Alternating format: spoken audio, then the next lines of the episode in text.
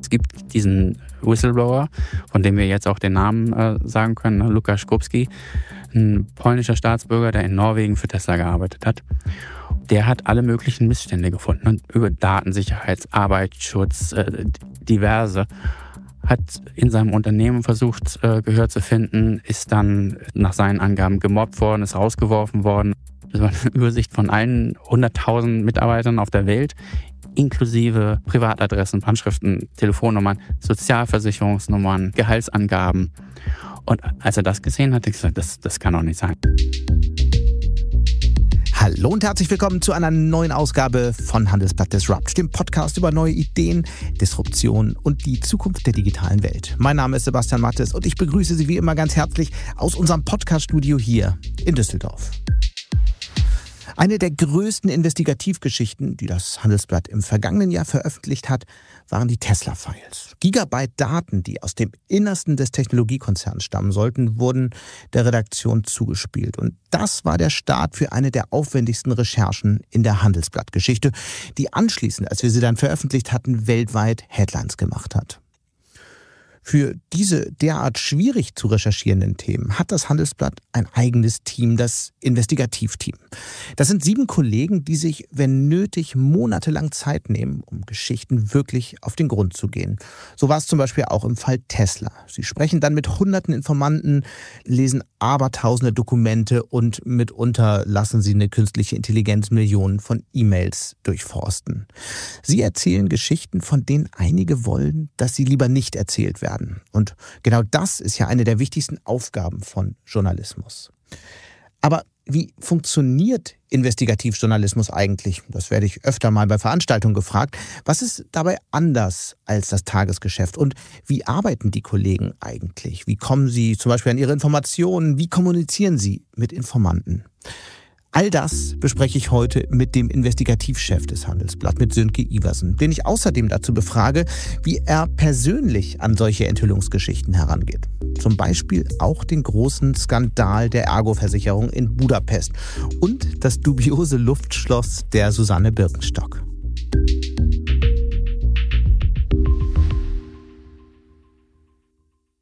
Und damit kommen wir jetzt zu meinem Gespräch mit Sönke Iversen, den ich jetzt hier ganz herzlich im Podcaststudio begrüße. Hallo Sönke. Hallo Sebastian. Du bist ja der Investigativchef beim Handelsblatt. Aber du warst nicht immer hier. Wie bist du eigentlich zum Handelsblatt gekommen? Ich bin gebeten worden, sozusagen. Das hört sich gut an. Nee, ich war ähm, Redakteur bei der Stuttgarter mhm. Zeitung und habe da Konsumgüter gemacht und hat eines Tages aus mehr oder weniger heiterem Himmel einen Anruf vom damaligen stellvertretenden Chefredakteur das war der Joachim Dorfs. Und der hat mich gefragt, ob wir nicht mal uns unterhalten könnten. Und mhm. aus der Unterhaltung ist dann eine, eine Anstellung. Geworden. Und die Wahrheit ist, du bist ja eigentlich aus dem Norden, richtig? Aus dem allerhöchsten Norden, fast aus, aus Hamburg. Also ich wollte eigentlich auch ähm, in Hamburg bleiben und dann nie weg. Aber dann kam ähm, ja, Dotcom-Krise und der 11. September. Und dann waren alle Versprechungen hinfällig und dann bin ich auf Jobsuche gegangen. Und jetzt ist hier ist die Bindung in Düsseldorf eigentlich stärker als, als nach Hamburg, obwohl natürlich Hamburg die schönste Stadt der Welt ist. Ja, ich wollte es gerade sagen. Frage. Absolut. Aber wir ja. wollen ja heute nicht nur über Hamburg sprechen, sondern auch über äh, genau deine Arbeit, darüber, wie du arbeitest, über ein paar deiner größten Geschichten. Und da würde ich gerne gleich mal einsteigen, um zu verstehen, wie man oder wie ihr arbeitet oder wie du persönlich arbeitest lohnt sich, glaube ich, ein Blick auf eine äh, Geschichte, die mit der Ergo-Versicherung zusammenhängt. Die ist einige Jahre, nachdem du hier angefangen hattest, äh, ganz groß gewesen. Das war eine der größten Investigativgeschichten des Handelsblatts. Lass uns mal anhand dieser Geschichte nachvollziehen, wie du eigentlich an deine Stories rangehst. Ja, also mal oft hat man einfach Glück. Also in dem Fall, ich kann nicht sagen, ich habe der Ergo hinterher gespürt, bis ich äh, auf Budapest gestoßen bin. Ich habe eines Tages, das war 2011, ja, Anfang 2011 muss das gewesen sein, einen Anruf bekommen von jemandem, mit dem ich seit Jahren Kontakt hatte und der sagte mir, du musst dich mal mit der Anwalt so und so unterhalten. Der, ähm, der hat da ein paar Leute von der Ergo, sagt dir das was? Hamburg-Mannheimer genauer gesagt, also Tochter der Ergo damals. Die Ergo war damals ja noch recht jung als Ganz Marke jung. und als Unternehmen, genau. Ja, ja. Ähm, und, und, und so jung, dass sie auch überall Werbung geschaltet haben, gerade zu der Zeit. Ne? Sie haben verschiedene Versicherungen zusammengefasst, ne? DHS und Victoria Versicherung und Hamburg-Mannheimer. sollten alle unter dieses Dach und damals lief gerade die größte äh, Werbekampagne, die es überhaupt jemals in der Versicherungsgeschichte gegeben hat. Das wusste ich aber alles gar nicht. Ich habe also mich mit diesen Leuten getroffen und ich wusste auch nichts über die Ergo-Versicherung oder auch über die Hamburg-Mannerwehr-Versicherung. Aber ich dachte, naja, wenn der mir sagt, unterhalte dich mal, dann unterhältst du dich. Und ähm, die kamen dann mit allen möglichen Geschichten. Das waren freie Versicherungsvertreter der Hamburg-Mannheimer. Mhm. Und die wollten eigentlich eine Geschichte erzählen, wie, wie übel ihnen äh, geschah, weil die Hamburg-Mannheimer sich von ihnen trennen wollte. Und da gab es einfach Differenzen über die Ausstiegsmodalitäten. So fing das Gespräch an. Und ähm, die Budapest-Geschichte kam dann eingestreut. Nach zwei Stunden sagte dann einer plötzlich, also ich weiß gar nicht, warum die Versicherung, die Ergo sich so sträubt und was das soll, was da für Leichen im Keller sind. Und das, oh, Leichen, was, was erzählen sie? Weil die wollten eigentlich die Geschichte, dass ich die Geschichte schreibe, dass sie eine viel höhere Abfindung hätten haben müssen, als sie mhm. bekommen sollten. Da habe ich gesagt, na, wissen Sie, Versicherungsvertreter, ne, das sind jetzt nicht die wirklichen Sympathieträger und wen, warum sollte das unsere Leser interessieren, ob sie jetzt diese Abfindung oder jede Abfindung bekommen. Aber erzählen Sie doch mal von den Leichen.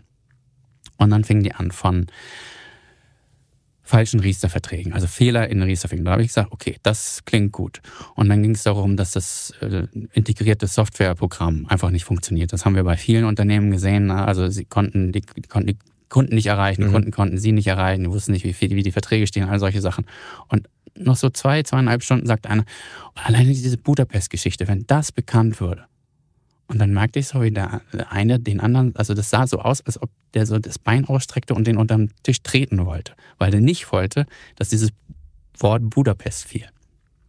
Und ich wusste natürlich auch überhaupt nicht, was Budapest ist und habe dann nachgefragt und dann drucksten die so rum und bin dann immer aber wieder zurückgependelt zu, zu Budapest und nach einer Weile wusste ich dann, dass da irgendwas mit einer Incentive, also einer Motivationsreise, so wurde das ja ausgegeben ja. und ist, dass da irgendwie über die Stränge geschlagen wurde. Bevor wir darüber sprechen, ist, glaube ich, wichtig zu verstehen, in was für einer Position warst du eigentlich damals beim Handelsblatt? Ich wurde geholt ursprünglich als Erdölkorrespondent. Ähm, das habe ich aber nie gemacht, wirklich. Und ähm, ich hatte nun das Glück, dass ich kaum, dass ich da war, bin ich an der, eine ganz andere Geschichte gekommen. Birkenstock, Susanne Birkenstock und also eine Pleite, die eine völlig irre Geschichte. Und zwar war ein Riesenknaller, ne, weil es ein, ein Riesenaufreger war, weil die Frau so gefeiert worden war und das alles gar nicht stimmte, was da, äh, was sie behauptete. Das war damals so, Birkenstock ist ja ein Begriff und da gab's einen, gab's einen Ehestreit. Ähm, die Susanne Birkenstock hatte sich äh, getrennt äh, von, von ihrem Ehemann und dann ein eigenes Schuhunternehmen gegründet. Und in der Werbung sagte sie dann, hat sie, hat sie diese Schuhe angepriesen und dann gesagt, dafür stehe ich mit meinem Namen Susanne Birkenstock. und, und, und der, der, Name Birkenstock wurde dann eingeblendet. Da hat natürlich die Familie Birkenstock was gegen gehabt, logischerweise. Aber Frau Birkenstock hat dann ja eine Reise durch die deutschen Medien, das ist auch wieder ein bisschen Medienkritik angetreten, in der sie als die erfolgreichste, also eine der erfolgreichsten Unternehmen Deutschlands gelobt wurde und sie hat 200 Mitarbeiter mhm. und sie ist wahnsinnig produktiv und so, so ähm, gestalterisch, äh, kreativ. Und dann hat mir jemand das zugerufen, also gucken Sie doch mal, was da mit der Firma von Frau Birkenstock ist. Hat mir den Namen dann gesagt und die Firma war gerade umbenannt worden. Ne, vorher hieß sie Susanne Birkenstock, dann hieß sie nur noch SB, SB GmbH, SB so und so GmbH.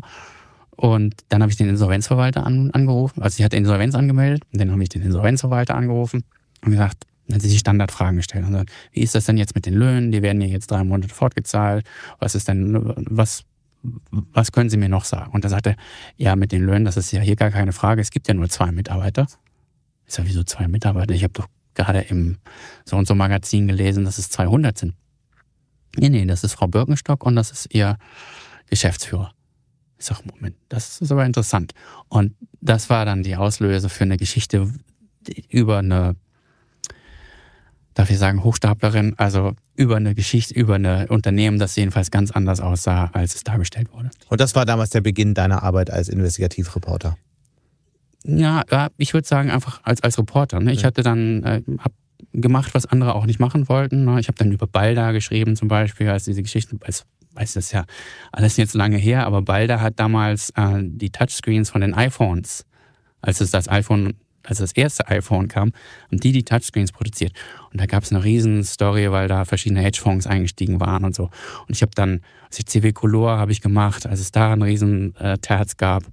Ähm, und bin so von einem Thema aufs andere gesprungen. Und deshalb hatte ich dann auch den, den Freiraum sozusagen, als dieser Anruf kam von den Ergo-Leuten, kannst du dich mal hinsetzen, habe ich mich halt okay. drei Stunden hingesetzt. So, Budapest. Ja. Also Budapest für die, die es äh, vergessen haben. Das Geschäft stockte damals, also 2007 sprechen wir, da stockte das schon. Und ähm, die Hamburg Mannheimer hatte sich dann entschieden, einen Wettbewerb auszurufen mhm. für ihre freien Versicherungsvertreter, um sie anzusporen zu mehr Leistung. Und die, die Belohnung sollte halt, und das war schon bekannt, sollte eine riesen Sexsause werden. Also es war klar, es war monatelang vorher oder ein Jahr vorher schon ausge, ausgepriesen, angepriesen. Wenn ihr hier euch einen richtig anstrengt, wenn ihr hier gewinnt, dann erlebt ihr eine Party, die könnt ihr nirgendwo anders erleben. Und äh, ja, genau so wurde es dann auch. Ne? Dieses Ganze, also wir haben damals das Wort, oder die Ergo hat das, ne, wir haben das Wort geprägt, Freiluftorgie, weil es einfach nicht anders zu beschreiben war. Die haben die Gellerthermen, ne, Weltkulturerbe. Weltkulturerbe äh, in, in Budapest halt angemietet und da, äh, also in zwei Dutzend Hostessen und zwei Dutzend Prostituierte eingeladen und dann ging da wirklich die Post ab. Fernsehkoch, ein Starkoch äh, aus Deutschland eingeflogen und alles. Und ähm, ja, das habe ich dann beschrieben. Wie bist du vorgegangen? Du hast die ersten Hinweise in diesem Gespräch gehört, du hast das Stichwort Budapest gehört. Was ist dann passiert? Weil so richtig offen wollten sie es ja zunächst nicht erzählen. Nee, aber da ist es halt, wenn du drei verschiedene Leute hast, und das war damals das Glück, konntest man halt von einem zum anderen laufen und jede, immer mit einem Detail mehr. Und dann, was ist denn mit den Himmelbetten? Welche Farbe hatten denn die Himmelbetten? Ne? Und dann dachte ich, naja, wenn der Reporter schon weiß, dass da Himmelbetten stehen, dann kann ich ihm auch sagen, wie groß die waren, wie viele es davon gab. Mhm. Und waren es nur zwei oder drei Dutzend von den Frauen? Und was, dann hat der eine von einem Bändchen erzählt und sagen, warum hatten die dann Bändchen? Die, die Frauen wurden halt äh, mit Armbändchen markiert, mit welchen man nur reden durfte und welche für die Himmelbetten da waren. Und, und das ähm, ging so nach äh, Incentivierungsklasse. Nee, nee, es durften alle Männer alles machen, ah. aber ähm, es waren halt vorgesehen eigentlich, dass sie, dass sie, ich weiß nicht, jetzt 20 Hostessen, dass sie nur für die Konversation da waren, wie der Vorstand es damals ausdrückte, und die anderen halt für, für alle anderen mhm. Dienstleistungen. Außerdem soll es auch noch äh, besondere Bändchen für die Vorstände gegeben, also für die, na, das, die nun für, oder für die Manager, für das höchste Management, die da, die da vertreten waren. Jedenfalls, ähm, ja, habe ich mich von einem zum anderen gehangelt und habe dann auch noch mehr aufgetan als diese drei, die, mit denen ich natürlich, ne, ähm, weil, weil ich halt alles wissen wollte. Ich wollte, wollte wissen, welcher Koch das ist und ich wollte wissen, äh, wie viele Männer da waren und wer genau und wie viel Uhrzeit und alles. Alles, was man sich nur ausdenken konnte, weil es halt auch dicht sein musste und weil ich ja auch ähm, sicher sein musste, dass das alles stimmte. Mhm. Deshalb müssten alle Details zwei, drei, viermal überprüft werden. Wie lange hat die Recherche gedauert? Na, ich glaube alles in allem vier bis sechs Wochen. Ah, so, verhältnismäßig schnell. war, war, war verhält, es war ja auch nur eine Veranstaltung mhm. äh, gewissermaßen. Und parallel haben wir aber auch gleichzeitig die Riester-Rentengeschichte recherchiert und dann beides konfrontiert. Also Konfrontation bedeutet, dann, dann schickst du die Fragen an Ergo und ein, weiß nicht, ein Dutzend Riester-Rente-Fragen geschickt und ein, ein acht bis zehn äh, zu Budapest. Und ähm, das muss sie für, ziemlich verwirrt haben, diese Kombination. Mhm. Das habe ich dann später gemerkt, ja. Was war das für ein Moment, äh, der Abend, bevor die Geschichte gedruckt wurde? Damals wurde ja noch viel, viel mehr gedruckt als mhm. heute. Wahrscheinlich online, weiß ich nicht, wann sie dann gefahren wurde, irgendwann später, einen Tag danach oder so. Was ist das für ein Gefühl? Wie geht man da nach Hause? Also das war schon sehr aufregend, muss ich sagen. Ne? Das, so eine Geschichte, also ich glaube, ich habe die unterschätzt, selbst unterschätzt am Anfang. Ähm, und auch das Handelsblatt hat sie, wir haben die ja praktisch total unterverkauft. Da war nichts auf Seite 1. Die Geschichte erschien irgendwie auf Seite 38 oder so im Finanzteil. Mhm. Und ich habe dann aber ziemlich schnell gemerkt, weil, wie du richtig sagst, damals war online noch nicht so richtig äh, entwickelt. Welches Jahr? 2011. Mhm. Wir sind im, im Mai 2011 dann zeitlich. Und wir haben aber, damals war das unheimlich wichtig, eine Agenturmeldung rauszugeben. Ne? Heute sind wir ja praktisch selbst die Agentur, weil wir halt selbst immer schnell auf der Seite sind. Und wir geben ja auch nicht anderen Leuten die Meldung, äh, bevor wir sie nicht selbst auf der Seite haben. Ähm, das war damals aber anders. Und wir müssen so um 18 Uhr ungefähr die Agenturmeldung, also eine, kurz, eine kurze Zusammenfassung für die Nachrichtenagenturen, also DPA, AP, mhm. Reuters und was es so gibt, rausgeschickt. Und ich bin dann nach Hause gegangen. Also ich hatte einen Fußweg nach Haus. Und als ich zu Hause ankam, konnte ich schon auf Spiegel Online äh, die Fassung sehen, die Spiegel Online dann aus der DPA-Meldung gemacht hatte. Und, und dann konnte man das live sozusagen sehen, wie sich diese Meldung über diese Budapest-Reise durchs Internet fraß, sage ich jetzt mal. Also es war dann auf T-Online und, und ich weiß nicht, zwei Stunden später auf BBC und so. Also es, diese Kombination deutsche Versicherung und Orgie war unglaublich äh, schlagkräftig. Was dann in, in Tagen danach passiert und vor allem, wie hat dann die Geschichte auch in einem weiteren Verlauf das Unternehmen selbst verändert? Also ich kam eigentlich kaum zum Nachdenken. Ne? Am nächsten Morgen war ich, kaum war ich da, hat, ich glaube, RTL angerufen und, und äh, WDR und dann mussten wir erstmal intern klären, weil wir da auch auf überhaupt nicht vorbereitet waren und haben wir überlegt, soll jetzt das Handelsblatt wirklich mit RTL sprechen? Ist das das Richtige? Und wir haben uns, wir haben dann auch viele Sachen abgelehnt. Ähm, ich hatte dann, ich glaube, am Abend danach mit CNN ähm, ein, ein Video-Interview und ja, wie ging es dann weiter? Das war, ich glaube, wir sind am Donnerstag erschienen. Die Ergo hat dann ein großes Spiegel-Interview gemacht. Ne? Mit uns haben die gar nicht gesprochen. Mhm. Aber ein großes Spiegel-Interview, wo der ähm, Vorstandsvorsitzende Thorsten Oletzky gesagt hat, das ist ein einmaliger Fall und es ist unheimlich peinlich, aber sie sind sich sicher, dass das nicht nirgendwo anders äh, wieder auftauchen würde. Das sollte sich dann später anders rausstellen. Dann, wie ging es weiter? Es geschahen dann total irre Sachen. Also die Bild hat dann ähm, am nächsten Tag aufgemacht mit, mit der Sache. Also ein Tag, also zwei Tage Verzögerung sozusagen. Ja. Ähm, und die Bild am Sonntag hat auch wieder einen Aufmacher gemacht und die Schlagzeile hieß, hier guckst der Kaiser. Kaiser, Herr Kaiser war die berühmte Werbefigur von Hamburg-Mannheimer. Und dann man sah man also so vier, fünf Männer am Strand ähm, in Badehosen über den Tisch gebeugt und auf dem Tisch waren so kleine Schnapsgläser und halt ein Berg von weißem Pulver. Und das war Sonntag und dann kam Montag, hatten wir natürlich Morgenkonferenz und dann fragte mich der damalige Chefredakteur, Herr Iversen, was haben, Sie, haben Sie da was versäumt? Ne? Was ist denn mit dem Koks? Ich sagte, ja, muss ich, muss ich nacharbeiten. und dann habe ich den Ergosprecher angerufen und gesagt, Herr, Herr Becker, Becker hieß der, äh, wie haben Sie das denn organisiert? Wer hat das denn ein, also Handelsblatt Fragen natürlich, ne? Ich habe wer hat das denn eingekauft und, und zu welchen Preisen und wie wurde das abgerechnet und versteuert und wo hatten Sie das denn her? Und er sagte, nee, Herr Iversen, Moment, Moment, Moment. Gucken Sie mal genau auf das Bild da bei der BAMS. Das ist doch viel zu grobkörnig. Das ist doch kein Koks. Ist er, was ist kein Koks? Nein, das ist Salz. Und dann war ich so ein paar Sekunden erstmal sprachlos und denke, was Salz?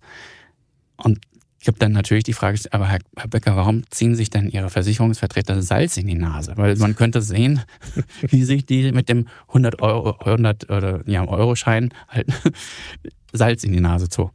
Und dann hat er mir das erklärt, erklärt und sagte, ja, Herr Iversen, ähm, das wusste ich auch nicht, aber jetzt, ich habe mich informiert, es gibt da ein Spiel, das heißt Tequila Suicide.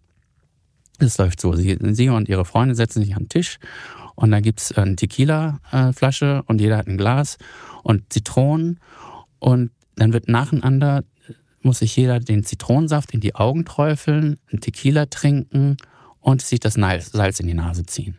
Und das geht reihum und wer am längsten sitzt, hat gewonnen. Und dann habe hab ich gesagt, Herr Becker, danke für die Aufklärung.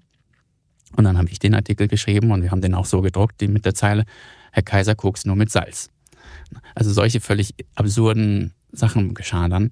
Ähm, und wir wollten eigentlich die Riester-Geschichte ziemlich schnell nachziehen, aber es geschah einfach so viel verrückte Sachen, dass, dass wir bestimmt zwei Wochen lang jetzt nur darüber geschrieben haben. Es ist dann, sind dann auch Sachen passiert, dass sich der Deutsche Versicherungs, wie hieß der, GDV, der Gesamtverband Deutscher Versicherung, hat sich distanziert, was normalerweise nicht vorkommt. Ein Verband in Deutschland äh, distanziert sich nicht einfach von einem Unternehmen, das seinem Verband angehört. Das war aber so heiß und fettig und klebrig. Da wollte niemand was in der Branche damit zu tun haben. Dann waren so Sachen, dass ähm, mir jemand ein Video zugeschickt hat über, von Jürgen Klopp. Und das Video von Jürgen Klopp, da war Jürgen Klopp der Werbebotschafter der Hamburg-Mannheimer Versicherung. Und nicht nur der Hamburg-Mannheimer Versicherung, sondern ganz spezifisch diesem, dieser Vertriebstruppe. Und dann habe ich natürlich den Manager von Jürgen Klopp, äh, angerufen, der gerade damals deutscher Meister geworden war. Und der wollte natürlich alles andere als mit einem Sexkanal in Budapest in Verbindung zu bringen. Und dann hat er den Vertrag aufgelöst. Das war dann die nächste Meldung. Und so gab es einfach eine Meldung nach der anderen, bis wir dann zu den Riester-Sachen gekommen sind. Wie, das würde ich ja nochmal verstehen, wie hat dann dieser Skandal das Unternehmen selbst verändert, dass man auch ein Gefühl dafür kriegt, was so eine Geschichte dann auch auslösen kann? Also den Vertrieb gibt's nicht mehr, der wurde aufgelöst. Und das ist schon mal eine klare Veränderung.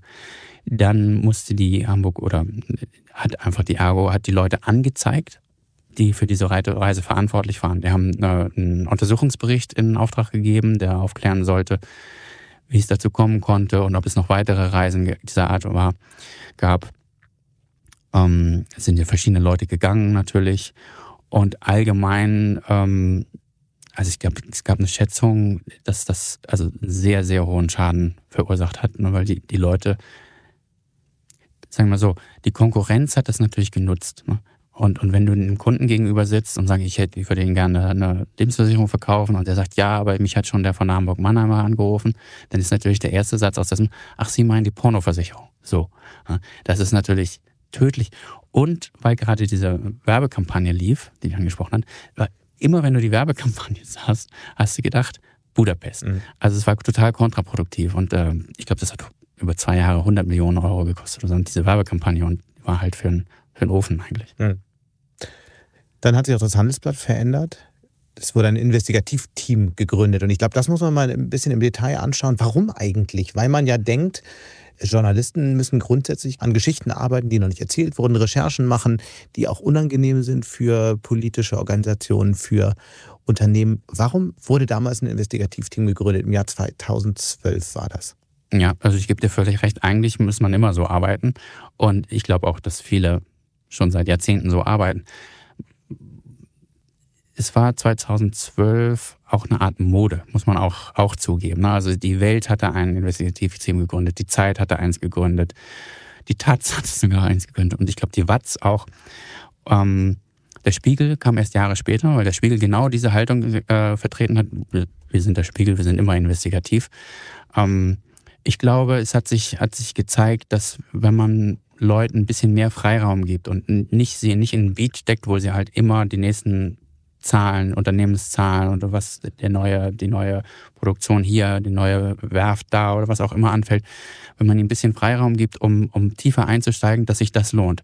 Weil es ja auch so war, das ähm, Internet war da zwar auch schon 10, 15 Jahre alt, aber es wurde halt immer mehr, dass die reine Nachricht zur Gebrauchsware geworden war. Also die konnte man nicht wirklich verkaufen. Nicht so wie früher, musstest, um zu wissen, was in der Welt geschah, musstest du halt eine Zeitung kaufen.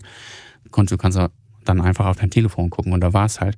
Und die tieferen, die, die, ähm, ja, detailreicheren Geschichten, das war das, womit äh, man die Leute einfangen konnte und auch neue Leser gewinnen mhm. konnte. Das haben wir gesehen, dass die Ergo-Geschichte halt und, und andere Arten dieser, andere Geschichten dieser Art Geschichten waren, an die sich die Leute erinnert haben und die gesagt haben, das will ich, davon will ich mehr. Und mhm. die sind dann zu uns gekommen, ja.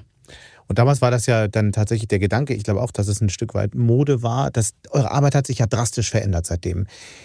Wie sieht das heute aus? Wie kooperiert ihr mit den Ressorts? Welche Rolle spielt ihr insgesamt in der Redaktion? Ja, absolut. Wir waren, glaube ich, die ersten vier, fünf Jahre praktisch Alleinkämpfer, muss man so sagen. Wenn wir was angefasst haben, haben wir das angefasst und durchgezogen. Das hat sich dann, ich glaube, so ab 2015 angefangen zu ändern, als der Dieselskandal ausbrach, wo klar war, okay, das ist ein richtiges, ein richtiges Brett. Da ähm, müssen, müssen die Investigativleute dran, aber natürlich nicht nur die Investigativ, sondern, sondern auch das ganze Autoteam. Ne? Handelsblatt ist ja sehr stark in der Autoberichterstattung, ähm, hat Experten für Daimler und für Porsche und VW und äh, BMW und Audi. Und da hat sich dann gezeigt, dass wir noch schlagkräftiger werden, natürlich, wenn wir mit den Kollegen zusammenarbeiten, die da jede Schraube kennen. Was bringt ihr denn in so eine Zusammenarbeit ein? Weil äh, du hast es gesagt, es gibt das Mobilitätsteam, mhm. in dem fünf bis sechs Leute, je nachdem, ähm, wie man es betrachtet, äh, drin sind, die sich wirklich tief auskennen in der Industrie, wahnsinnig gute Kontakte haben. Was bringt ihr dann mit in so eine Partnerschaft?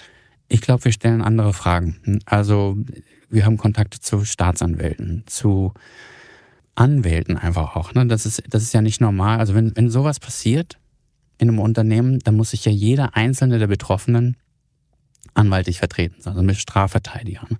Und das ist für den Kollegen aus dem Mobilitätsteam jetzt Neuland. Mhm. Einfach. Ähm, und wir haben Kollegen, die ganz viele Anwälte kennen wie muss man sich das dann vorstellen? Das heißt, man hat den Kontakt zu den Staatsanwaltschaften, zu den Anwälten und die plaudern einfach munter aus, was gerade so los ist. Es kommt darauf an, mit was du beschuldigt wirst mhm. Und wie hoch in der Hierarchie du gehst. Natürlich kriegst du Herrn Winterkorn nicht da, dazu, äh, mal die Akte Dieselgate aufzumachen. Aber diejenigen, die sagen, ich bin hier nur Mitläufer oder ich soll hier hingehängt werden, die haben vielleicht einen Grund, ein Motiv dazu, dir was zu erzählen, was vielleicht von ihnen ablenkt oder einfach zeigt, dass die Entscheidung weiter oben von ihnen gefällt wurde. Wie kommt man dann an so eine Person? Weil das sind ja oft Menschen, die tief im Mittelbau des Unternehmens tätig sind. Die tauchen mhm. nirgends öffentlich auf. Kein Mensch weiß draußen, dass die existieren. Woher wisst ihr das mhm. dann? Das ist dann eine Kombination mit dem Mobilitätsteam. Die können mir sagen, die können Leute anrufen und sagen, sagen wir, wer war denn dafür zuständig? Diese, diese Abschalteinrichtung, über die es beim, um die es beim Dieselskandal geht wer programmiert das, was hat der für einen Jobtitel? Und dann ist es, äh, jetzt verrate ich mal was, ist es auch relativ einfach, wenn du auf LinkedIn gehst und eingibst Volkswagen und weiß ich, äh, nicht Abschalteinrichtung, aber halt den Jobtitel, dann kriegst du die Leute, die früher mal bei Volkswagen waren, die noch aktuell bei Volkswagen waren. Die früheren sind im, im Zweifelsfall sogar besser, weil die nicht mehr äh, unter NDA, also unter Schweigegelübde stehen, vielleicht im Ärger ausgeschieden sind und die einfach Sachen, es geht ja gar nicht darum, jetzt Geheimnisse wirklich Leute anzuschwärzen, sondern einfach diesen Sachverhalt zu verstehen. Ich habe vorher, ich wusste nicht, was eine Abschalteinrichtung mhm. ist. Aber was passiert da? Wozu ist das da? Wie Manche sind auch einfach stolz auf, auf das, was sie programmiert haben, weil es ist also schon ein Ingenieursgeschick, mhm. äh, den, den TÜV so zu betrügen. Und den gehen wir dann nach. Ne? Gemeinsam mit den Kollegen und dann werfen wir das zusammen und dann kommen halt, ist, die, ist das Ganze doch mehr als die Summe da, der Einzelteile. Das heißt, ihr werdet immer mehr zu so einer Querschnittsabteilung, die ganz schnell auch auf Themen draufgehen kann, die gerade so los sind. Ich glaube, wir haben das bei der ganzen Causa Benko jetzt gerade gesehen, ja. Äh, die wir, glaube ich, jetzt im Detail gar nicht diskutieren müssen. Denn mich würde nochmal interessieren, was läuft eigentlich in Zeiten, in denen gar nichts läuft, hm. in denen nichts los ist, in denen äh, die 185. Geschichte zum Dieselskandal geschrieben ist, die Cum-Ex-Geschichte so weit ausgewrungen ist, dass nichts mehr kommt. Was macht man dann eigentlich? Den Zustand haben wir glücklicherweise noch nie erreicht. Ne? Das, also ich habe, ich weiß, ich habe. schreibt dann noch eine Cum-Ex-Geschichte. ja, Cum-Ex, da haben wir ja noch 130 Verfahren. Von daher müssen, haben wir da noch um äh, 10 bis 15 Jahre was zu tun. Nee, Scherz beiseite. Ich habe tatsächlich mal ein, Gespräch, ein Einstellungsgespräch geführt mit jemandem, der mir genau das als Grund gesagt hat. Der sagt, weißt du, wenn ich hier meine Deutsche Telekom weitermache, ne, dann weiß ich, ich kann nächste Woche die schreiben und in drei Wochen das mhm. und dann ist diese, dieser feste Termin und so. Ich habe immer was zu tun ich weiß, was soll ich dann machen, wenn ich nichts hab und wenn der Schreibtisch leer ist? Dann habe ich ihm auch gesagt, dann gebe ich dir schon was. Dann war keine, keine Angst. Das eine Geschichte gibt die andere. Ähm, und weil wir halt inzwischen so ein Querschnittsteam sind, also wir haben ja viel mehr Arbeit, als wir, äh, als wir erledigen können, ehrlich gesagt. Also das gibt es einfach nicht. Und, und wir können ja auch auf die deutsche Industrie und Politik vertrauen, dass immer der nächste Skandal produziert wird. Wir haben da wirklich, ne, Diesel und Wirecard und Cum-Ex und jetzt Benko und, und dann kommt mal sowas wie Tesla vorbei und dann völlig quergeschossen sagt jemand, weißt du, der Roland Berger, was der über seine Familiengeschichte erzählt, das stimmt auch nicht. Dann gucken wir da mal nach und ziehen und sehe da, es, es kommt eine Wahnsinnsgeschichte daraus. Je länger du diesen Job machst, desto einfacher wird er eigentlich. Wie und das, um das nochmal zu verstehen, wie entstehen diese Geschichten eigentlich wirklich? Du hast erzählt, ihr habt Kontakte zu Staatsanwaltschaften, ihr habt Kontakte zu Anwälten. Aber wie muss man sich das konkret vorstellen? Da arbeitet ihr ja sehr unterschiedlich auch in dem Team. Nimm uns da mal mit, damit man das nachvollziehen kann. Hm. Also vielleicht müssen wir eins klarstellen, Kontakte zu Staatsanwälten bedeutet nicht, dass die Staatsanwälte einem Geschichten geben. Das habe ich noch nie erlebt. Das ist, also würde ich mir wünschen.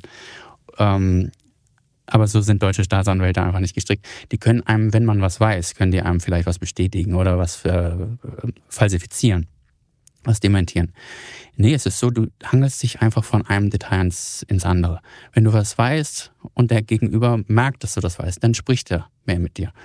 Und heute ist es viel mehr so als früher, dass wir uns gar nicht mehr darauf verlassen können, A sagt über B und B sagt über C und so weiter. Wir arbeiten viel mehr mit entweder Papier oder ähm, Dokumenten. Aber Dokumenten, ihr, ja. müsst ja erstmal initial wissen, in welche Richtung ihr was für ein Thema anschaut. Ja, aber ähm, wenn wir das dann mal wissen. Genau, aber wie kommt es zu dieser Entscheidung? ja. Also wie viel Prozent der Geschichten werden euch gesteckt, weil sie irgendwie hm. reinfliegen, weil euch jemand was erzählen möchte, wie bei Ergo? Und wie viel Prozent der Geschichten sind aber auch dann wirklich hart recherchiert und ja, ja, ich glaube, also gesteckt, natürlich, es gibt ne, die, die, die Frage, ähm, manipuliert uns jemand sozusagen? Ähm, also der Reporter ist immer unabhängig. Ne? Wenn der dir, also wenn, wenn mir jemand was sagt darüber, dann überprüfe ich das und wenn ich merke, dahinter ist ja noch eine ganz andere Stelle und ob die jetzt dem, der mir das gegeben hat, schadet oder nicht, interessiert mich gar nicht. Ich will einfach immer nur wissen, was wirklich ist. Und ähm, dazu brauchst du natürlich die Kontakte, du brauchst Leute, die dir vertrauen, sagen, pass mal auf hier und was da. Manchmal sind das so ganz, sagen Leute, ich habe gehört, das hatte ich jetzt, das ist auch, auch schon wieder zehn Jahre her, ich habe gehört, irgendwas ist da ein Streit zwischen Hinkel und Daimler. Und das Hinkel und Daimler, was sollen die da miteinander zu tun haben? Da dachte ja, weiß ich nicht. Und dann rufe ich einfach, ich weiß nicht, zwei Dutzend Leute an, von denen ich, die, die aus so diesem Umfeld kommen, also Daimler und Henkel, und irgendjemand weiß schon. Also in der Regel. Manchmal ruft man auch zwei Dutzend Leute an und du kommst aber nicht weiter. Aber wenn du ein bisschen weiter kommst, kannst du halt mit damit, mit dem Happen Informationen mhm. wieder den nächsten anrufen.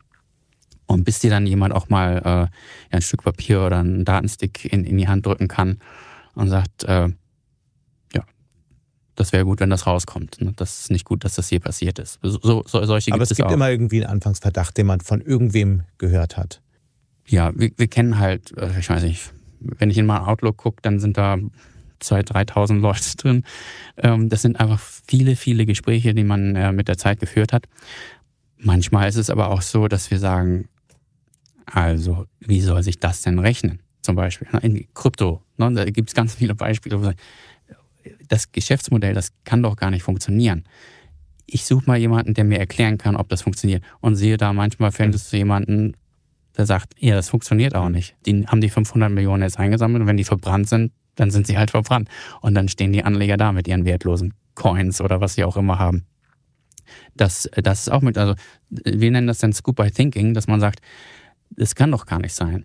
Oder manchmal müssen die Unternehmen auch Sachen veröffentlichen und die vergraben das dann in irgendwelchen offiziellen Dokumenten, vergraben das auf Seite 377 zum Beispiel eine, ähm, die Vergütung für CEOs, ne, dass er plötzlich irgendwelche Optionen hat, die völlig unabhängig vom Erfolg des Unternehmens sind. Ne? Und dann guckst du da halt hinterher.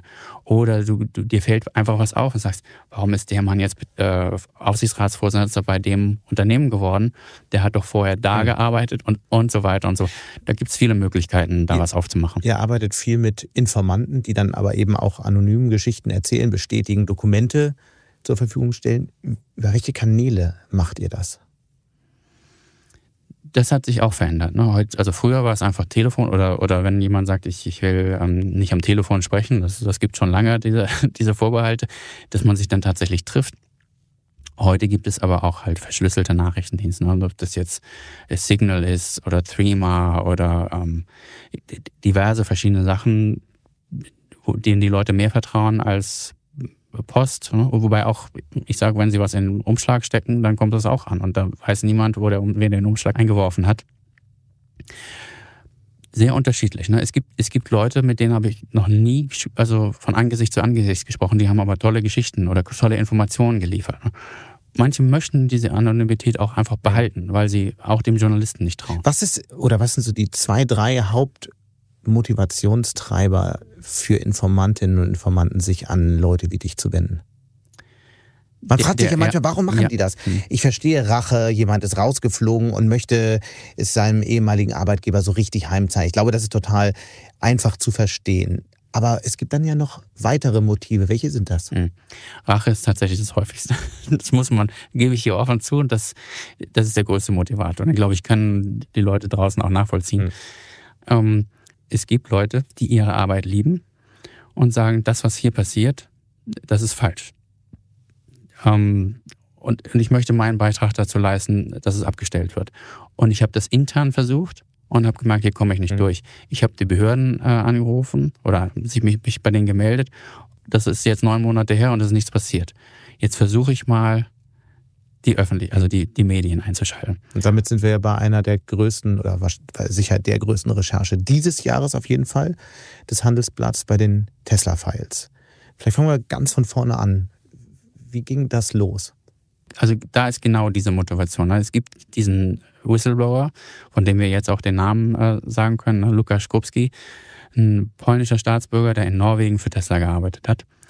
Und ja, der hat alle möglichen Missstände gefunden ne? über Datensicherheit, Arbeitsschutz, äh, diverse.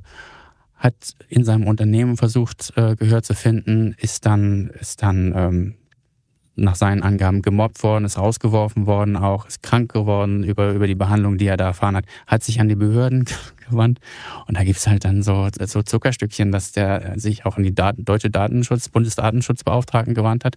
Und der hat dann nur einen, Brief zurückbekommen, hier in Deutschland ist der Datenschutz ähm, föderal geregelt, äh, geregelt. Bitte wenden Sie sich an das zuständige Amt dann, damit kann natürlich ein Pole, der in Norwegen sitzt, jetzt überhaupt nichts anfangen. Und deshalb hat er sich dann wieder abgewandt. Vielleicht, ähm, um das zu verstehen, was genau waren die Infos, die er hatte und warum war das relevant für die deutschen Datenschutzbehörden? Das muss halt, glaube ich, fürs Verständnis ja, jetzt nochmal klar, klar machen an der Stelle. Also der hat das war nicht das erste, die Datenschutz war nicht das erste. Das erste war Arbeitssicherheit und, und, und solche Sachen. Aber er hat dann gemerkt, als er, als er unter Druck geriet und hat sich dann umgeguckt, äh, ob es, wie er sich sozusagen helfen könnte, wie er sich wehren könnte, ob es, ähm, ob er irgendwas findet im Datensystem. Der hat einfach so ein bisschen gesucht innerhalb des äh, Tesla-Datensystems. Mhm. Jira heißt es, das ist Projektmanagement-Software. Und hat dann gesehen, dass er Dateien, Dateien öffnen konnte, äh, die er ganz bestimmt nicht hätte öffnen sollen. Also da ist äh, eines, einer dieser größten war, äh, die hieß Master Headcount. Das war eine Übersicht von allen 100.000 Mitarbeitern auf der Welt, inklusive Privatadressen, Privatanschrift, also Anschriften, Telefonnummern, Sozialversicherungsnummern, ähm, Gehaltsangaben. Und als er das gesehen hat, hat er gesagt, das, das kann doch nicht sein. Inklusive Elon Musk. Wie viel zahlt er sich an Gehalt selbst? Das Gehalt von Elon stand nicht drin, aber wir haben seine Sozialversicherungsnummer. Immerhin. Das ist, das ist schon ziemlich kritisch. Ne? Also wenn du Sozialversicherungsnummer in Amerika ist das Haupttool von Hackern. Also wenn ein Hacker deine Sozialversicherungsnummer und dein, deine Adresse und deinen Namen hat, dann zieht der dich aus und das kann dir zwei Jahre deines Lebens kosten. Mhm. Deshalb, und davon waren halt 100.000 einfach so im Netz. Und das hat dem auch Angst gemacht, dem, dem Krupski, weil er gesagt hat, Moment mal, ich der machte immer weitere Daten auf, äh, geheime Konstruktionspläne, alles ließ sich runterladen. Alles, alles. Rechnungen, Überweisungsträger, ähm, Schriftverkehr mit Kunden, Schriftverkehr mit äh, Zulieferern. Also konnte er dann sehen, wie viel, ich weiß jetzt nicht, das Beispiel ist nicht echt, aber es, wie viel Bosch vielleicht für eine bestimmte äh, Zündschnur oder was äh, in, in Rechnung gestellt hat. Ähm, Verträge, also äh, auch, auch Korrespondenzen mit Behörden. Das war einfach, man brauchte es nur anklicken und konnte es dann öffnen. Und äh, das war natürlich genauso, wie es nicht hätte sein sollen.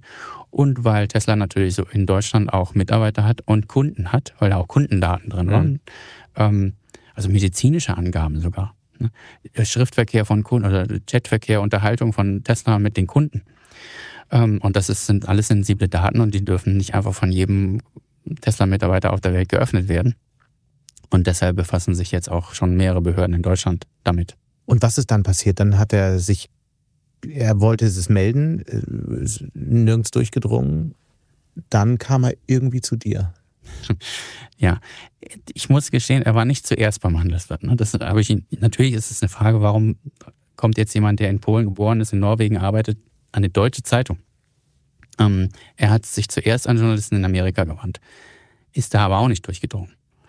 Und das ist jetzt ein klassischer Fall, da, da gibt es große Beispiele in der, in der Journalisten, in der Journalistenhistorie, dass ähm, Journalisten auch mal an Geschichten vorbeilaufen oder nicht merken. Also ich weiß nicht, ob du das, das kennst, Snowden, ne, der äh, Greenwald.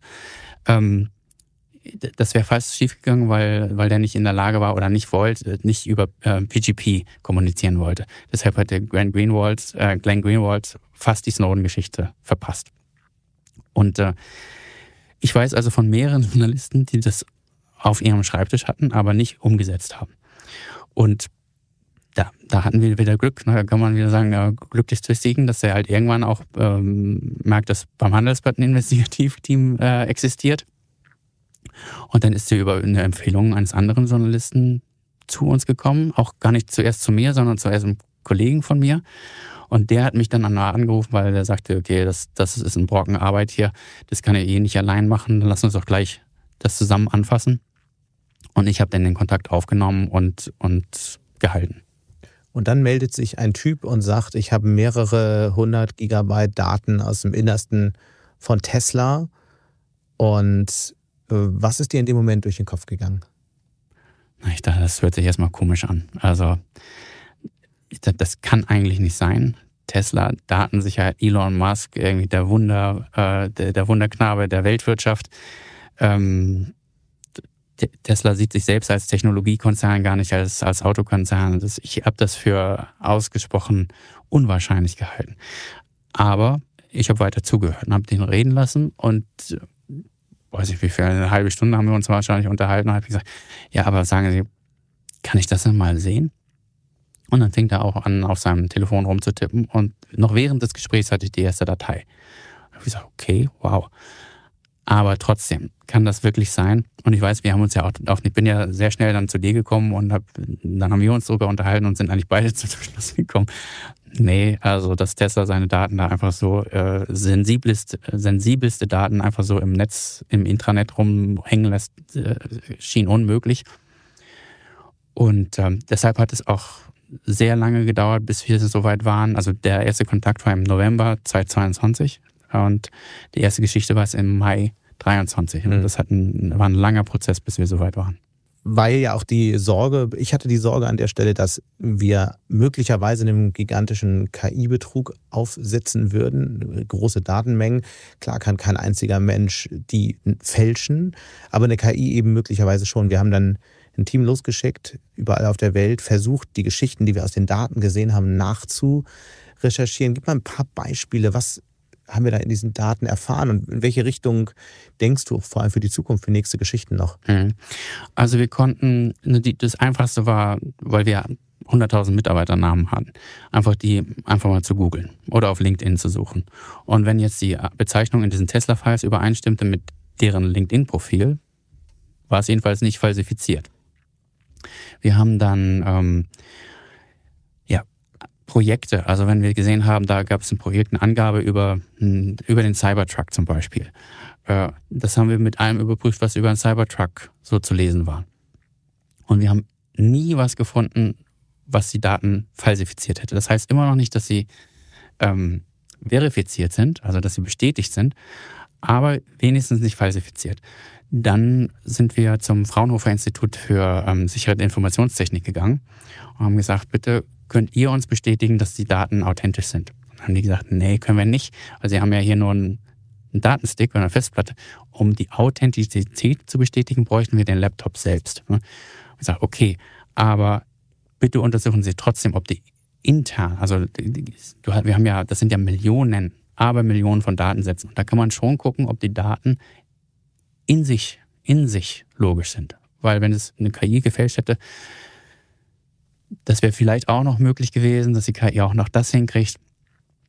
So, und dann ähm, nach zwei, drei Monaten waren wir dann so weit zu sagen, okay, jetzt fangen wir mal an, das zu strukturieren und also in Geschichten zu denken. Und der erste Strang war, wir müssen ja auf jeden Fall diese Authentizität wirklich unter Dach und Fach haben. Und dann haben wir angefangen, Kunden und Mitarbeiter anzurufen, die wir in den, so, wir könnten erstmal überprüfen, stimmen deren Telefonnummern. Hm? Das ist ja schon mal gut.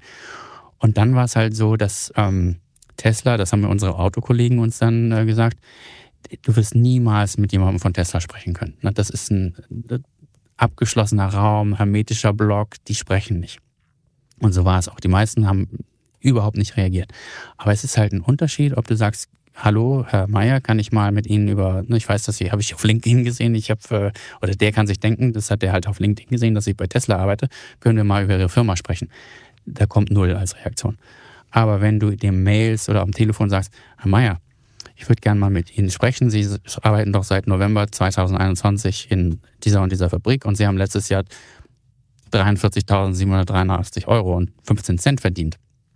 Das ist ja unter dem, unter dem äh, Tarifvertrag. Warum machen Sie dann das? Dann ist erstmal Stille und er sagt, woher wissen Sie, wie viel ich verdiene? Und das ist der Haken, womit dann sagt, ja, wir haben hier in, in, in den Tesla-Files, uns liegen 100 Gigabyte Daten vor und äh, Ihre waren dabei.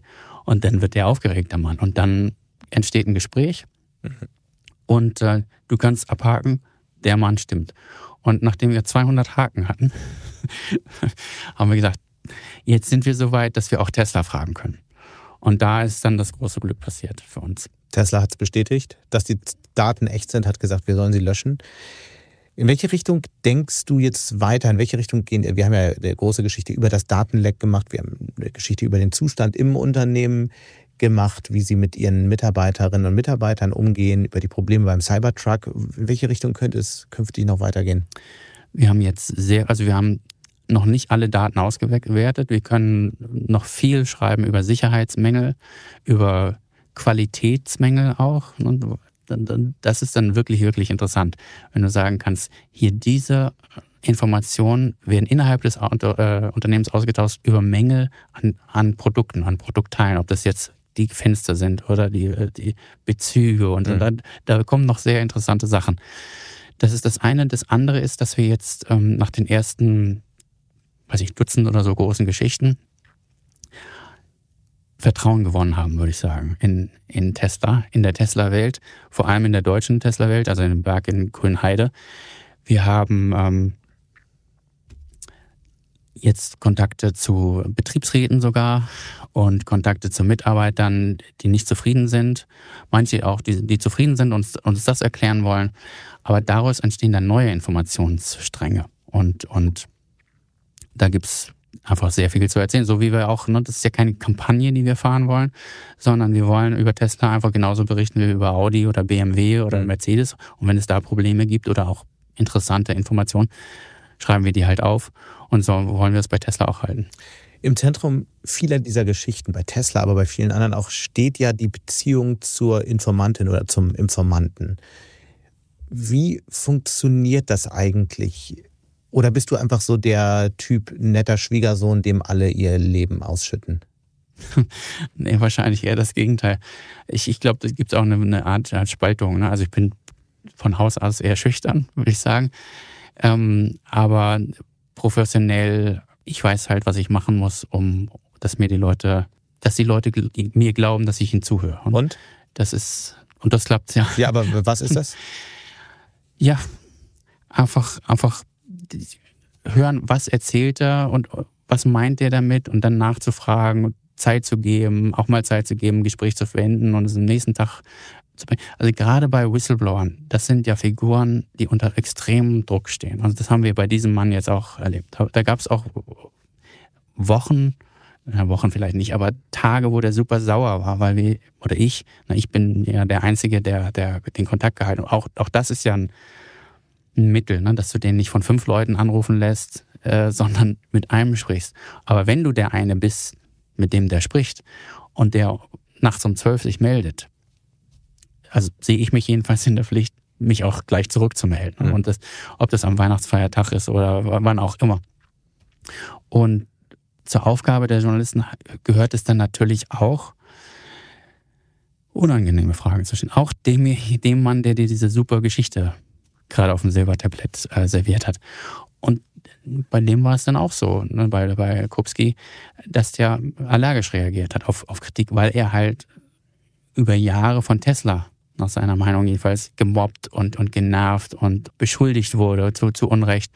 Und wenn du ihn noch fragst, wollten sie dann, was haben sie, also eine, ich kann mich an eine Sache erinnern, da, da hatte ich ihn, ihn gefragt, wie war dann als sie diese Mail geschrieben haben, und ich habe dann eine bestimmte Mail gemeint, was ging da in, in, in, Ihrem Kopf vor? Dachten Sie so, jetzt zeige ich es euch. Mit diesem Brief zeige ich es dir, Elon Musk. Und da ist er ausgeflippt. Ja. Äh, sagt er, was wirst du, was, im Englischen sind wir bei du, was, was wirst du mir hier vor, ne? was soll das? Glaubst du, ich habe mir das alles ausgedacht? Oder ich habe gedacht, äh, jetzt mache ich ihn fertig und dann sinkt der Aktienkurs und ich werde Millionär. Und, also war sehr konfrontativ. Na, dann habe ich mich entschuldigt natürlich und habe gesagt, pass auf, ich, ich muss das äh, fragen, ne? ich, ich muss alles verifizieren, ich muss alles überprüfen und jede Frage, die ich dir stelle, kann dir auch später mal ein Anwalt stellen oder ein Polizist. Und ja, das hat aber schon, weiß ich, zwei, drei Tage gedauert, bis, bis er wieder ja. runtergefahren war. Dann, ich will jetzt nicht sagen vertragen, das sind ja keine Freunde. Das ist auch wichtig zu sehen. Man, man fragt sich natürlich, während du das so erzählst, mhm. er war der Whistleblower, ihr habt über geheime Kanäle ähm, anfangs kommuniziert, er hat dir nach und nach Daten geschickt, irgendwann bist du auch hingeflogen und hast ihn persönlich mhm. kennengelernt, er hat dir vorgeführt, wie er äh, im Tesla-System bestimmte äh, Sachen ähm, runterladen, anschauen konnte. Warum hat er dann am Ende seinen Namen gesagt? Du hast ein großes Porträt mhm. kürzlich äh, auch über ihn geschrieben. Die New York Times hat groß über ihn geschrieben, äh, europäische Medien auch. Warum ist er an die Öffentlichkeit gegangen? Es gab einen Moment, wo er der Meinung war, und das ist wahrscheinlich, also wo auch sein Anwalt ihm gesagt hat, pass auf, wenn du das hier weitergehst, dann kommt es zu einer juristischen Auseinandersetzung. Wir haben ja auch, also die, das Erste, was nach dem ersten Artikel passiert ist, ist ja, dass die Polizei vor seiner Wohnung stand. Ne, mit einem Dutzend Mann und äh, schusssichere Westen und dann eingedrungen ist und so. Und da ging die juristische Auseinandersetzung los. Und die entwickelte sich halt über die Zeit so. Weil Tesla ihm Datendiebstahl und Hehlerei vorwirft. Genau, genau. Und die entwickelte sich so, dass es eine, eine Konfrontation vor Gericht geb, äh, geben würde. Und in Norwegen ist es so, dass dann Gerichtsakten auch öffentlich sind. Also da kann man zu den Verhandlungen dann auch hingehen und dann, dann sieht man das. Und er hat er sich dann überlegt, okay, wenn, mein Name wird so oder so öffentlich. Und er musste auch ständig damit rechnen, dass Elon Musk seinen Namen, das heißt, dass er ihn doxt, wie man das nennt. Ähm, also, und, und Elon Musk ist ja auch bekannt dafür, Kritiker einfach auf seiner Plattform, also über X und früher Twitter, mit, auf einfach mit 100 Millionen Followern, mhm. einfach irgendwelche Sachen zu behaupten. Ob die stimmen oder nicht, äh, ist dann noch eine andere Sache und ist auch zweitrangig, wenn es erstmal 100 Millionen Mal wiederholt ist. Hm? Ähm, da gibt es ja den Bericht, äh, weiß ich, eine, eine, eine, Lüge ist einmal um die Welt, bevor die Wahrheit aufgestanden sich, äh, ist und, und sich die Hosen angezogen hat. Das ist einfach so. Und deshalb hat er gesagt und sein Anwalt auch, es ist besser, wenn du deine Geschichte selbst erzählst. Ne? Ob sie dann sozusagen überstrichen wird von der Markt- und Medienmacht, die Elon Musk hat, ist nochmal eine andere Frage. Aber wenigstens hast du, kannst du erstmal sagen, ich bin Lukas Krupski und ich habe das gemacht aus diesem und diesem und diesem Grund. Mhm. Und äh, an dem Punkt war angelangt vor, vor ein paar Wochen. Und so haben wir dann die Geschichte aufgeschrieben mit seinem Namen. Wie geht's jetzt weiter? Für uns, also für, für ihn geht es so weiter, dass er halt immer noch im, im Rechtsstreit ist. Ähm, interessanterweise sieht es so aus, dass ähm, Tesla sich mit ihm vergleichen will. Mhm, aber unter Bedingungen und diesen Vergleich hat er jetzt erstmal abgelehnt. Er soll einen Preis bekommen, einen Whistleblower-Preis. Also nach, nach, den, nach unserem neuesten Bericht wurde dann sein Name, also anders, die wollten ihm den Preis sogar geben, bevor die wussten, wie er hieß. Also es hat sich sogar überschnitten. Jetzt Wer ist die? Ähm, das ist eine Whistleblower-Organisation aus, den, aus ja, UK, also aus England. Ähm, es melden sich jetzt ganz viele weitere Medien ähm, bei ihm. Ähm, Anwälte melden sich bei ihm auch aus den USA, die sagen, pass mal auf, wir können uns vorstellen, dass deine Informationen hier äh, für die US-Behörden äh, auch interessant sind. Mhm. Also sind jetzt alle möglichen Sachen am Laufen. Ich halte weiter Kontakt, ne? ich bin täglich mit dem im Kontakt. Und für uns, äh, wir verfolgen weiter äh, ganz viele verschiedene Stränge, so wie wir mhm. andere Themen auch weiter behandeln. Der ein oder andere fragt sich jetzt vielleicht 100 Gigabyte und mehr intimste Daten aus dem Inneren eines Konzerns wie Tesla. Das ist ja ein ungeheurer Wert. Wenn sowas im Darknet äh, auftaucht, wird das durchaus auch mal als ähm, Erpressungsmaterial genutzt, um dann viele Millionen einzufordern. Wie geht man mit so einem Datenmaterial um? Wie kann man das überhaupt sichern und ähm, wie arbeitet man an diesen Daten? Ganz vorsichtig. Also wir haben die nicht auf unseren, auf unseren normalen Servern hier. Wir haben ne, in Zusammenarbeit mit der Rechtsabteilung, mit der Technikabteilung hier ganz genau überlegt, wie wir die Sachen speichern wo wir sie speichern und wie wir mit den Geräten umgehen, äh, wenn wir hier mal äh, das Büro verlassen. Ähm, auf denen die gespeichert sind. Also es hat keiner zu Hause äh, in, seinem, in, in seiner WG den Rechner liegen? Nee, nee, nee. Äh, es hat auch keiner, keiner Zugriff darauf, remote. Ähm, das ist alles, es wäre jetzt wahrscheinlich unklug zu sagen, genau wie wir das gemacht haben, weil wir ja auch niemanden einladen wollen, weil du diese Daten zu, zu suchen, weil du hast natürlich recht. Also das sind Daten, wenn ich jetzt Ford wäre oder Honda oder was du damit anfangen könntest, mhm. macht, macht man sich gar nicht ausmalen. Und ähm, deshalb passen wir sehr gut auf diese Daten auf. Mhm. Es gibt ja viele große Geschichten, mit denen ihr euch befasst habt. Eine andere Geschichte ist Wirecard. Viele große, auch, auch zum Teil preisgekrönte Geschichten veröffentlicht. Allerdings muss man sagen, dass im, gerade in, in Sachen Wirecard auch scharfe Kritik, insbesondere an deutschen Medien, geäußert wurde. Und ich denke mal, nicht ganz zu Unrecht, denn es musste erst ein internationales Medium, die Financial Times, kommen, um diese ganze Bude hochfliegen zu lassen. Wie denkst du im Nachhinein über diese Geschichte? Warum, warum war das damals so? Warum haben deutsche Medien, es haben ja einige so vorsichtige, kritische Geschichten gemacht, aber das ganze Ausmaß hat niemand gesehen. Wie konnte das passieren? Ich glaube, es ist eine Kombination von Dingen. Einerseits brauchst du natürlich den richtigen Informanten und die richtigen Informationen, um, um die Geschichten zu schreiben. Und da hatte die Financial Times ähm, auch das Glück, dass sie, so wie wir manchmal Glück haben, hatten die auch Glück, dass sich dabei ihnen jemand gemeldet haben und die halt dann schlau genug waren, das nicht fallen zu lassen, sondern weiter zu verfolgen, immer weiter zu verfolgen. Das ging ja schon 2015 los. Und gegen massiven Druck auch aus Absolut. Deutschland. Absolut. Gegen Ermittlungen. Genau. Die deutsche Staatsanwaltschaft, also die Münchner Staatsanwaltschaft und die BaFin, die äh, äh, für die, für die Wirecard zuständig war, obwohl die das dann später gesagt haben, wir waren eigentlich gar nicht zu. Das ist nochmal eine andere Geschichte. Aber die BaFin hat dann die Münchner Staatsanwaltschaft gebeten, doch mal da zu gucken. Und die hat nicht bei Wirecard geguckt, sondern hat gegen die Financial Times ermittelt. Was natürlich äh, absurd ist.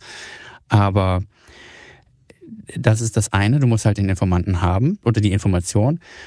Wenn du sie nicht hast, kannst du nicht auch, auch einfach sagen, ja, die in, in, in UK haben geschrieben, in England haben dies geschrieben, dann wird das schon stimmen, dann wiederholen wir das. Und das andere war halt, dass wir doch als, als Deutschland, kann man ja sagen, als deutscher Finanzplatz auch ähm, unheimlich stolz waren auf, auf Wirecard. Ne?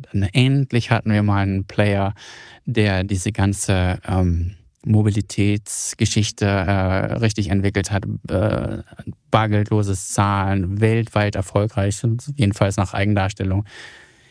Markus Braun saß auf Handelsblatt-Konferenzen auf der Bühne, ja. Diskussionen geführt. Ja, Wirecard stieg 2018 in, in DAX auf. Hm. Wirecard war 24 Milliarden Euro wert an der Börse, mehr als die Deutsche Bank und die Commerzbank zusammen. Es gibt einen Artikel, da wird der als, ne, als, als Wunderkind und, und Heilsbringer sogar ähm, als Vorbild. Ne? Aber was, so, wenn du an diese Zeit hm? zurückdenkst, was für Gefühle hast du da und welche Fehler hast du vielleicht auch gemacht? Was hast du nicht gesehen aus heutiger Perspektive? Wo hättest du viel früher hm. einsteigen müssen? Ich weiß nicht, ob ich da rangekommen wäre, aber die, die, die, die Informationen saßen in Asien. Hm? Das, das ist schon mal ein, ein riesen äh, Hemmnis, weil also jetzt drei Wochen nach Asien zu äh, fahren, um auf dann ja gut Glück ähm, danach zu suchen, das wäre wär auch nicht effektvoll gewesen, effektiv gewesen. Mhm. Aber ja, wir hätten näher hinschauen müssen, näher dranbleiben müssen. Hat sich das früher. verändert in deiner Arbeit, auch mit Blick, wie du heute an Geschichten rangehst? Hm, ich bin selbstkritischer geworden, würde ich sagen. Ähm, ich passe genau auf, auch wenn Medien, die jetzt, von denen man das jetzt nicht unbedingt erwartet, warum sollte die Financial Times was über ein Münchner Unter wissen, äh, mehr, mehr über ein Münchner Unternehmen wissen als, äh, als wir hier, als mhm. das Handelsblatt oder die Süddeutsche Zeitung, die genau vor deren Tür ist. Ne? Natürlich ähm, sind das berechtigte Fragen, berechtigte Vorwürfe und, und Ansporn, das alles besser zu machen. Und wir haben ja auch, ne, das, ich glaube, das kann man auch sehen, dass wir uns, als dann klar war, ne, als das Ding zusammengebrochen ist, ne, wie viel Energie wir dann da reingesteckt haben. Um, Klar, ihr habt monatelang praktisch nichts anderes gemacht. Aber genau. die große Frage ist halt, ähm, auch vielleicht für die Zukunft, was, wie, wie müssen wir uns aufstellen, dass das nicht wieder passiert? Das ist schon ein Thema, was mich intensiv bewegt, weil wenn es so eine Geschichte gibt, dann müssen wir sie haben, unbedingt. Wir arbeiten, ich glaube, das ist auch eine Lehre daraus und, und ein großes Ergebnis aus dieser Kooperation, die dann zwischen Finanzzeitung, also unserem Finanzteil und der Investigativabteilung entstanden ist, diese, also diese Daten wahnsinnig genau zu analysieren. Und das war, glaube ich, auch der Anfang, wo wir richtig gesagt haben, das Investigativteam ist jetzt eine Querschnittseinheit. Ob jetzt bei Benko oder vor ähm, Anfang des Jahres, glaube ich, war die Aldi, äh, an Aldi-Geschichte. Wir hatten Hackerangriff auf Continental wo der Conti-Redakteur Tag und Nacht zusammengearbeitet hat mit dem Michael Verfürden aus unserem, aus unserem mhm. Team. Und auch du ja auch ganz stark dafür geworben hast, ähm, dass jeder in der Zeitung sich jederzeit an uns wenden kann und mit uns, mit uns zusammen Geschichten angehen kann, mhm. um, um halt schneller auf, auf Tempo zu kommen. Du hast so ein bisschen äh, immer wieder anklingen lassen, Tag und Nacht wurde gearbeitet. Wie muss man sich das eigentlich vorstellen, so Arbeitszeiten in dem Investigativteam? Also wenn ich jetzt, also natürlich, natürlich zwinge niemanden irgendwie äh, Tag und Nacht zu arbeiten. Es ist aber, glaube ich, so, das, ich stelle mir das so ähnlich vor wie bei Polizisten. Also wenn du mal an was dran bist, dann ist dieser Job halt so, dass er dich so fesselt, dass, dass du nicht aufhörst. Und wenn du so internationale Sachen hast, und da war Wirecard natürlich äh, eine, da spielen Sachen in Amerika, weil es amerikanische Investoren, viel spielt in Asien, andere Sachen in Deutschland. Ähm, wenn die Uhr sozusagen, wenn, wenn in der Wirecard-Welt, so wie es auch in der Tesla-Welt jetzt gerade ist, praktisch nie die Sonne untergeht, ist man eigentlich immer dabei. Und äh, gut, da ist ja jetzt die Technik, das war früher sicher Aber anders. das immer dabei klingt so abstrakt. Man muss es ja mhm. mal ganz äh, bei, beim Namen nennen. Ihr habt dann abertausende E-Mails aus dem Wirecard-Kosmos bekommen. Da habt ihr dann rekonstruiert, wie die letzten 48 Stunden dieses Unternehmens abgelaufen sein müssen. Und dafür habt ihr wirklich ähm, atemberaubend viele Mails gelesen. Ja. Ihr seid ja trotzdem nur mit dem Team irgendwas zwischen vier und neun Leuten dran gewesen, je nach Geschichte. Wie muss man sich das vorstellen? Ganz einfaches Beispiel. Ich, äh, ich habe zwei Söhne und deshalb bin ich Samstag immer auf dem Fußballplatz. Die spielen beide Fußball. Und dann kriege ich, eine, ist gerade Anpfiff und dann kriege ich eine Mail von, von einem aus dem Team. Weißt du, was ich gerade gefunden habe? Guckt euch mal diese Sache. Wir haben dann so Verteiler. Guckt euch das mal an. Das heißt, das Team sitzt zu Hause auf dem Sofa und geht durch die Wirecard-Mails. Einer hatte einen Laptop auf, auf, dem Schoß, ne, vielleicht daneben seine to Tochter, das, das, kommt auch vor. Und hat einfach, weil ihn das so interessiert hat, hat was, was gesucht und hat dann gesagt, das, das ist. Und wie der Mensch so ist, das teilt er dann schnell. Ähm, und dann kriege ich die Nachricht auf dem Fußballfeld und ein anderer kriegt sie, wenn er gerade bei, weiß ich, bei Rewe einkauft oder bei Aldi. Und dann kommen sofort Reaktionen. Das heißt ja, den Kerl, den habe ich schon mal da gesehen. Und dann entwickelt sich am Samstagvormittag, ne, während die Kinder Ball spielen, mhm. ähm, eine Konversation darüber und dann geht das weiter. Das geht am Sonntag dann weiter und am Montag früh ähm, ist schon klar, was wir dann äh, in der Konferenz besprechen müssen und was wir in den nächsten fünf Stunden machen. Das ist einfach, das ist ja das Schöne auch an unserem, an unserem Job, ne? dass es so spannend ist, dass man sich gar nicht lösen will. Das ist spannend auf der einen Seite, er ist aber auch gefährlich. Über schiefgelaufene investigative Recherchen sind Chefredakteure gefallen, Reporter rausgeflogen. Warum macht man einen Job, der einem nicht das Leben permanent gefährdet, aber jedenfalls den Job? Also diese Art von Journalismus ist eigentlich, ich glaube, dass ehrlich gesagt ist das, wenn jemand Journalist werden will, dann doch wegen dieser Geschichten. Also bei mir ging es so, mein, der Watergate-Skandal, ne, Robert Redford und Dustin Hoffman, wie die, äh, die äh, Washington Post-Reporter gespielt haben. Das ist ja das eigentlich Spannende. Also es will ja, also ich glaube, man wird ja nicht Journalist, um die Quartalszahlen von, von SAP aufzuschreiben, sondern weil man sowas im Kopf hat. Ne? Spotlight, äh, die vom Boston äh, Globe, glaube ich, war das die Geschichte über die katholische Kirche. Ähm, das ist einfach das, was wirklich fasziniert. Und wenn man das dann einmal erlebt hat, was für einen Rush das gibt, ne, wenn, wenn man an so einer Spur dran ist, ähm, dann will man gar nichts anderes machen. Das heißt, es macht auch ein bisschen süchtig? Ich denke schon, ja. Also wenn man, wenn man was macht, was einen, äh, ich zähle die Stunden jetzt nicht, aber halt äh, eigentlich rund um die Uhr ähm, beschäftigt, ne? Das heißt ja auch, das ist ja das Schöne auch an, an der heutigen Technik. Ich glaube, das war früher äh, viel belastender für Familien, wenn der Vater oder die Mutter einfach nach Haus, nach Haus kam, weil er im Büro irgendwas machen wollte. Heute hast du dein Büro ja ständig in der Tasche. Ob das, ob das dein äh, Telefon ist oder dein, dein äh, iPad oder was du an, an Geräten hast dass man überall und jederzeit arbeiten kann. Ne? Also vielleicht noch, noch eine Geschichte. Ich, wenn, wenn ich meinen äh, älteren Sohn zum Fußball bringe, dann der muss anderthalb Stunden vorher da sein. Ne? Das ist äh, Vorschrift bei der B-Jugend ist das jetzt. Ich fahre ihn dann nach hin, da, dahin, nach, nach Wuppertal oder Krefeld oder wo, wo das nächste Spiel ist. Und dann sitze ich im Auto oft und mit meinem Laptop und während er sich aufwärmt, äh, gucke ich die Wirecards jetzt durch oder, oder schreibe an der nächsten Tesla-Geschichte.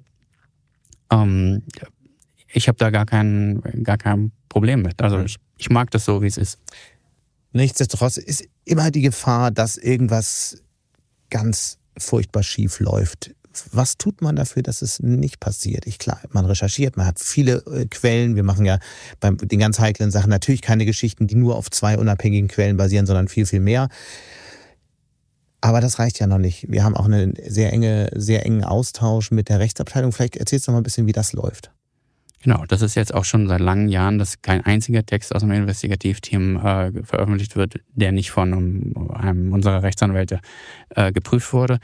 Wir sitzen dann mit denen zusammen, manchmal tatsächlich direkt vorm Computer und sagt, also bei den ganz schwierigen. Und ist dann so ein bisschen wie auf dem Bazar. ja, naja, wir müssen schon, wir haben ja auch kein Interesse, was äh, zu veröffentlichen, was wir danach zurückmelden. Also niemand, kein Journalist, also kenne ich jedenfalls nicht, der sagt, ich schreibe das mal auf und wenn ich es dann später zurücknehme, ist auch okay. So, so denkt ja keiner. Mhm. Sondern du willst schreiben, was stimmt und ähm, dann muss man manchmal verhandeln. Ja, man, wie viele mutmaßlich müssen in die Geschichte, also Wörter mutmaßlich und äh, angeblich und äh, so äh, soll und also Konjunktive. Aber Fakt ist ja auch, dass wir schon auch eine ganze Reihe von Geschichten einfach nicht gemacht haben. Weil ja. eine Geschichte möglicherweise ähm, zu einer Pleite von einem Unternehmen geführt hatte, für die wir dann möglicherweise haftbar gemacht werden. Na, wie hätten sie dann geschrieben, wenn wir es beweisen hätten können? Genau. Aber ähm, nur weil A B sagt, äh, die sind pleite, dann schreiben wir nicht A sagt, die sind pleite und das Unternehmen sagt, wir sind wir nicht. Wenn das gedruckt wird, äh, dann ist es schon zu spät und dann bist du tatsächlich äh, in, in möglicherweise. Das heißt, man braucht gerichtsfeste Unterlagen wenn die Vorwürfe derart hart sind, ja. Ne? Wir hätten jetzt äh, Budapest nicht, nicht, nicht, weil Budapest ja im Vergleich jetzt harmlos war zu dem, was wir bei, bei Tesla jetzt haben, bei Wirecard sowieso und, und bei, bei anderen auch noch. Ähm, Gut, Wirecard war schon pleite, das war nicht mehr so schlimm. Ja, das stimmt. Aber ähm, jetzt, wenn du die ganzen Cum-Ex-Geschichten sagst, ne, mhm. dann du kannst nicht einfach schreiben, die haben 100 Millionen äh, Euro Steuern hinterzogen. Da muss schon, da muss schon richtig was hinterstecken hinter der Geschichte und, das haben wir dann auch. Mhm. Und es ist trotzdem so natürlich, dass man mit dem Juristen dann verhandelt, weil so ein Jurist ist ja kein Journalist. Der schlägt dann Formulierungen vor, die, bei dem sich die, die, die, die Haare mhm. aufstellen als Journalist. Und dann sucht man zusammen eine Formulierung, die sowohl dem Leser ähm, sozusagen zugänglich sein kann, als auch dem, dem Anwalt. Und das muss man vielleicht auch noch an dieser Stelle sagen, dass wir eben nicht nur mit Juristen im deutschsprachigen Raum zusammenarbeiten, sondern bei Geschichten, die so eine große internationale Folgewirkung haben kann, wie die Tesla-Story, dann sind auch amerikanische Anwälte mit dabei. Wir könnten noch stundenlang weiterreden. Wir haben die Zeit nicht. Allerdings hätte ich noch zwei letzte Fragen von all diesen Geschichten, über die wir gesprochen haben oder vielleicht auch noch nicht gesprochen haben. Welche hat dich eigentlich am tiefsten bewegt? Also ich war ja vor wie lange ist das jetzt, 2016, war ich in Hongkong. Das war eine besondere Reise, um die ähm, Schutzengel und die Fluchthelfer von Edward Snowden zu besuchen. Und äh, da muss ich sagen, das, das, war, das war dann auch wirklich sozusagen herzenbewegend, weil das bettelarme Leute waren, die in Hongkong gestrandet waren, die eigentlich Asyl haben wollten, aber seit zehn Jahren äh, kein Asyl bekamen und durch ein Wahnsinnszufall mit diesem Edward Snowden zusammenkamen und den versteckt haben über zwei Wochen. Das wusste damals niemand, damals niemand, als, als ich bei denen war, sondern das haben die mir zum, dem ersten Menschen, dem, dem, dem die das erzählt haben, war ich und habe die da halt in diesen, ja, völlig hoffnungslosen, äh, in dieser hoffnungslosen Umgebung, schmutzig und heiß und stickig. Und als ich mich dann ver verabschiedet habe, also am Abend, bevor ich wieder weggeflogen war, hatte der, der eine äh, Fluchthelfer, wenn es der eine Mann hatte, ähm, stand da an der Straße mit seinem sechs Monate alten Sohn auf dem, auf dem Arm. Der hatte eine Lungenentzündung und sie waren, haben die ganze Nacht nicht geschlafen und sie haben im, im Hospital keine Medikamente bekommen. Also das war echt, das war schlimm. Und ich wollte, deren Geschichte wollte ich eigentlich gar nicht aufschreiben. Ich wollte ja die von Snowden aufschreiben, aber da habe ich gesagt, okay, jetzt, die, in der Geschichte muss halt alles vorkommen. Und dann ist es auch wieder so, dass als ich dann im Flugzeug saß und dann habe ich sofort angefangen, also kaum hob das Flugzeug ab, mhm. habe ich angefangen zu tippen. Das, das hat mich so. Wie bist du an die gekommen? Wieder Zufall. also ich, hatte paar Jahre vorher eine Geschichte gemacht über was, was wirklich vollkommen anderes. Und äh, dann rief mich jemand an und sagte, du musst mal mit dem Sohn so sprechen.